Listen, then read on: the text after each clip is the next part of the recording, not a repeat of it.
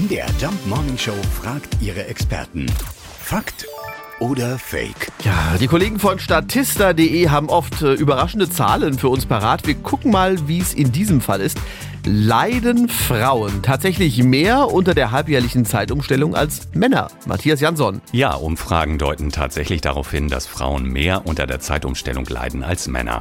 34 Prozent der Frauen haben in einer aktuellen DAK-Umfrage angegeben, schon einmal Probleme mit der Zeitumstellung gehabt zu haben. Und bei den Männern sind es nur 21 Prozent. Ganz konkret leiden Frauen aufgrund der Zeitumstellung deutlich öfter als Männer unter Schlafproblemen, Konzentrationsschwierigkeiten und in seltenen Fällen auch unter depressiven Verstimmungen.